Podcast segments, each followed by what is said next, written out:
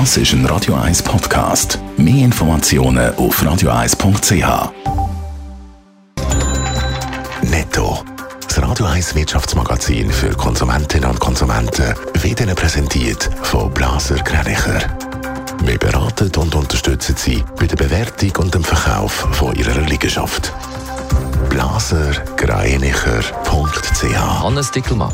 Die US-Notenbank Fed erhöht im Kampf gegen die Inflation ein weiteres Mal ihren Leitzins. Der Zinssatz wird um weitere 0,75 Prozentpunkte angehoben, haben die Währungshüter am Abend bekannt gegeben, auf neu 2,25 bis 2,5 Prozent. Der Druck auf die Fed für den Schritt war gross. Die Teuerung in den USA ist mit 9,1 Prozent aktuell so hoch wie seit vier Jahrzehnten nicht mehr.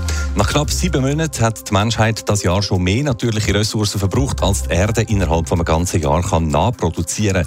Das Problem markiert der heutige sogenannte World Overshoot Day. Die Menschheit lebe also aktuell so, als hätte sie fast zwei Planeten zur Verfügung, teilt unter anderem der WWF mit. Darum brauchen sie jetzt rasch Massnahmen, um den Ressourcenverbrauch oben runterzubringen. Der Facebook-Mutterkonzern Meta hat im zweiten Quartal einen Umsatzrückgang verzeichnet, zum ersten Mal überhaupt seit seinem Börsengang im Jahr 2012. Von April bis Juni ist beim Umsatz ein Minus von 1% resultiert auf neu noch knapp 29 Milliarden US-Dollar. Als Grund für den leichten Rückgang nennt Meta den schwächelnden Werbemarkt.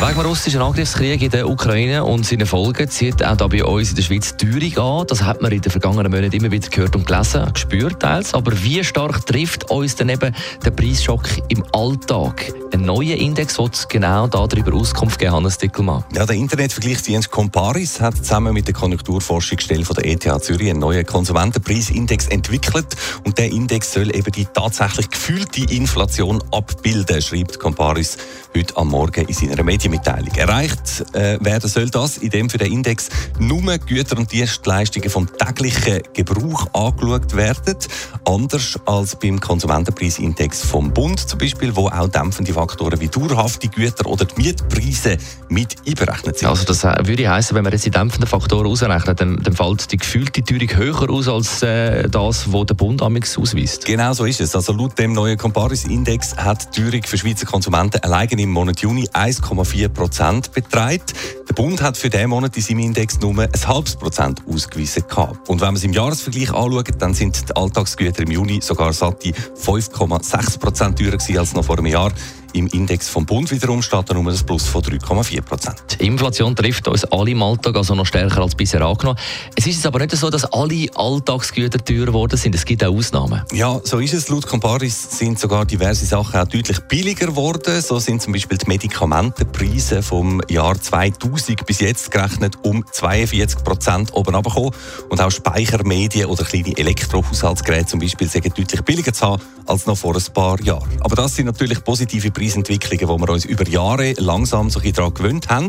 Wenn hingegen zum Beispiel eben das Tanken oder das Heizen quasi über Nacht deutlich teurer wird wie jetzt, dann fällt das gefühlsmäßig natürlich viel mehr ins Gewicht. Netto. Das Radio 1 Wirtschaftsmagazin für Konsumentinnen und Konsumenten.